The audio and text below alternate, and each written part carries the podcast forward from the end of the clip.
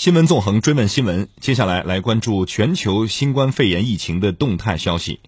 世卫组织网站最新数据显示，截至北京时间今早七点，全球确诊病例较前一日增加二十八万七千一百三十八例，达到两千四百五十八万七千五百一十三例；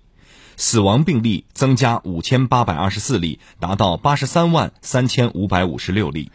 据美国约翰斯霍普金斯大学统计数据显示，截至美国东部时间二十九号十七点二十八分，美国累计新冠肺炎确诊病例数增至五百九十五万四千六百七十六例，死亡病例数增至十八万两千六百六十五例。美国内华达州的研究人员报告了美国首例新冠二次感染病例。患者是一名二十五岁的男子，他曾在今年四月确诊，康复后两次新冠病毒检测结果呈阴性。五月底，这名患者再次出现发热、咳嗽等症状，并就医。六月初，新冠病毒检测结果为阳性。研究人员表示，病毒基因测序结果显示，这名男子两次感染的新冠病毒毒株存在差别，表明他是二次感染。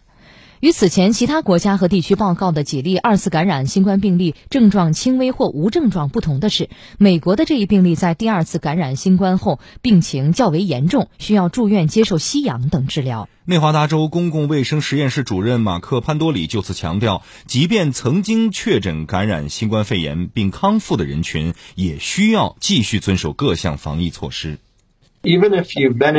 即使你已经感染过新冠病毒，也要坚持这些原则，因为我们仍在了解这种病毒，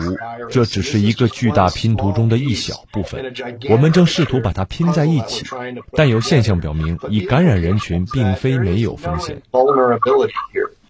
尽管内华达州研究人员的这份报告仍需要经过同行评议等科研流程才能够正式得到科学界的认可，但这样一则两个月前第二次确诊的病例，如今让美国的一部分科学家意识到，需要向公众强调，新冠肺炎康复患者并不一定百分百具有免疫力。